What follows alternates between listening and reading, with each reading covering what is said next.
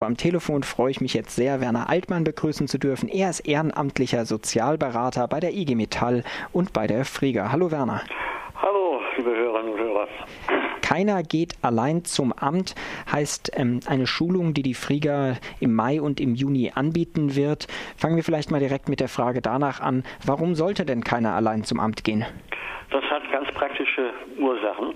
Äh, erstens, äh, wenn die Betroffenen alleine hingehen, stehen sie auch meistens einem Sachbearbeiter alleine gegenüber und der hat dann die Möglichkeit, äh, nach Belieben Druck auszuüben, was auch passiert in vielen Fällen.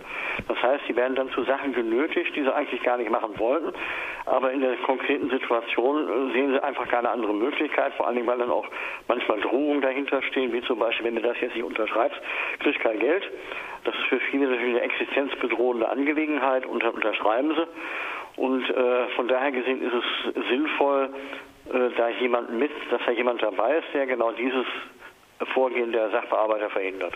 Geht es dann da mehr darum, dass wenn ein weiterer Zeuge, eine Zeugin dabei ist, der, der oder die Sachbearbeiterin schon überhaupt nicht so weit geht oder vielmehr, dass der oder die Begleitung sich dann auch so gut auskennt, um manches verhindern zu können?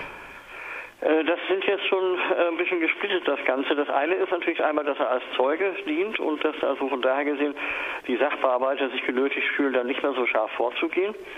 Und das andere ist natürlich, da kommt es jetzt wieder darauf an, um was es bei dem Gespräch geht, ist natürlich manchmal auch sehr sinnvoll, wenn die Beistände auch Ahnung von der Materie haben, dass er dann zur Not auch in die Verhandlungen eingreifen kann. Keiner geht allein zum Amt, Ausrufezeichen, so heißt auch die Schulung, die er anbietet. Tatsache ist aber ja wahrscheinlich, dass das mehr eine Hoffnung von euch ist, als tatsächlich zurzeit die Realität widerspiegelt, oder?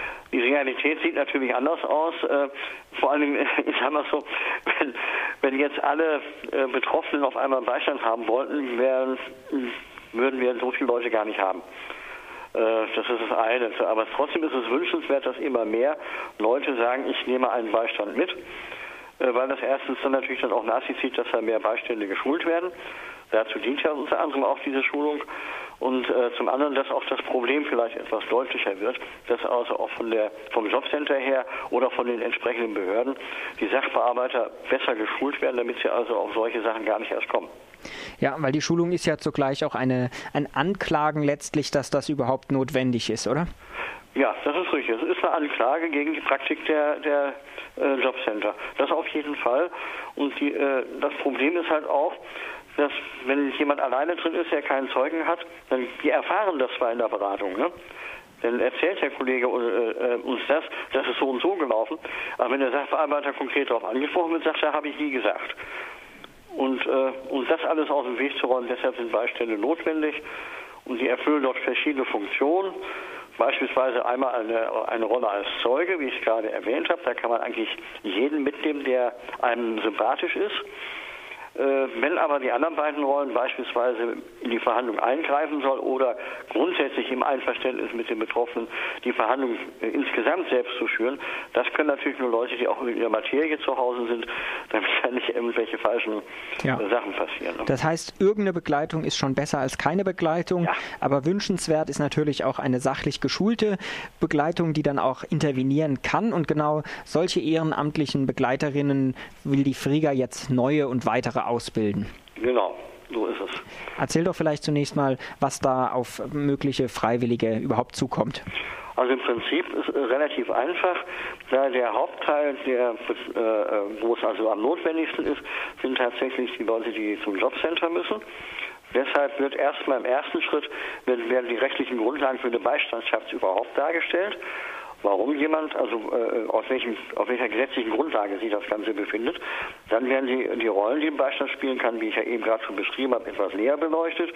Es wird auch Arbeits also Rollenspiele dazu geben, um äh, das Ganze ein bisschen zu vertiefen.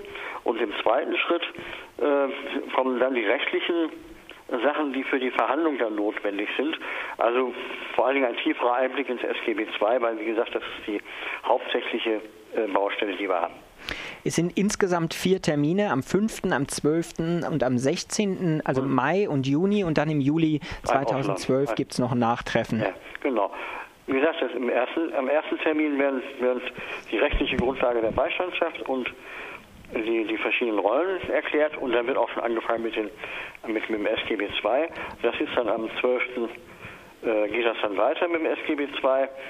Ähm, ähm, und was dann noch übrig ist, wird dann am 16. Juni ja. gemacht.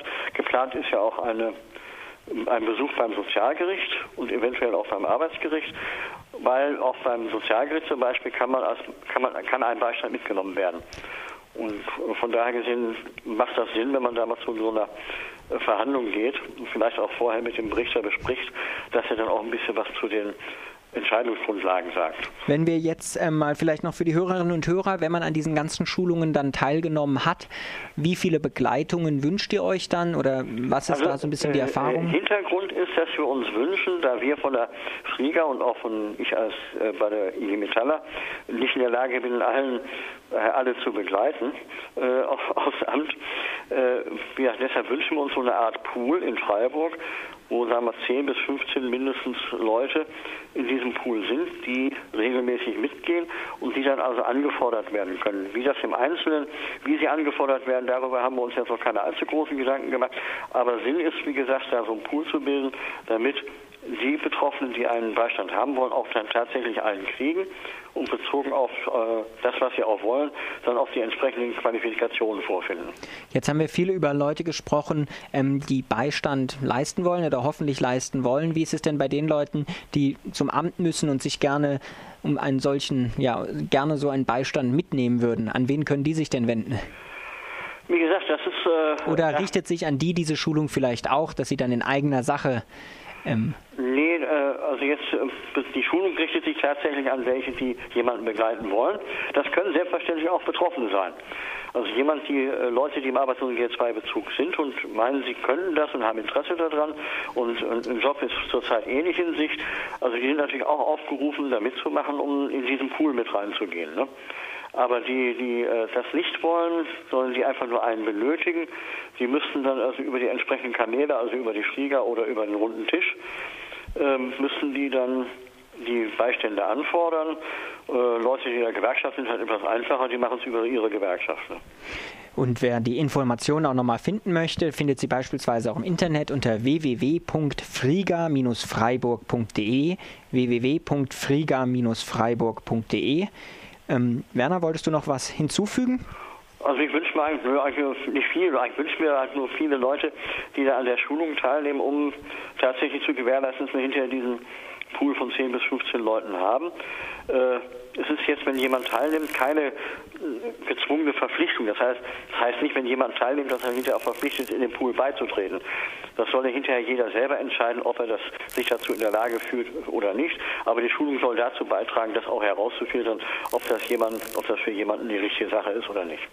Das sagt Werner Altmann. Er ist ehrenamtlicher Sozialberater bei der IG Metall und bei der Friga. Und bei der Friga gibt es, wie gehört, im Mai, im Juni und im Juli die Schulung Keiner geht allein zum Amt Beistandsschulung 2012. Weitere Informationen dazu unter www.friga-freiburg.de und später auch alles nochmal verlinkt unter www.rdl.de. Werner, dir vielen Dank für die Infos. Oh, bitteschön. Tschüss.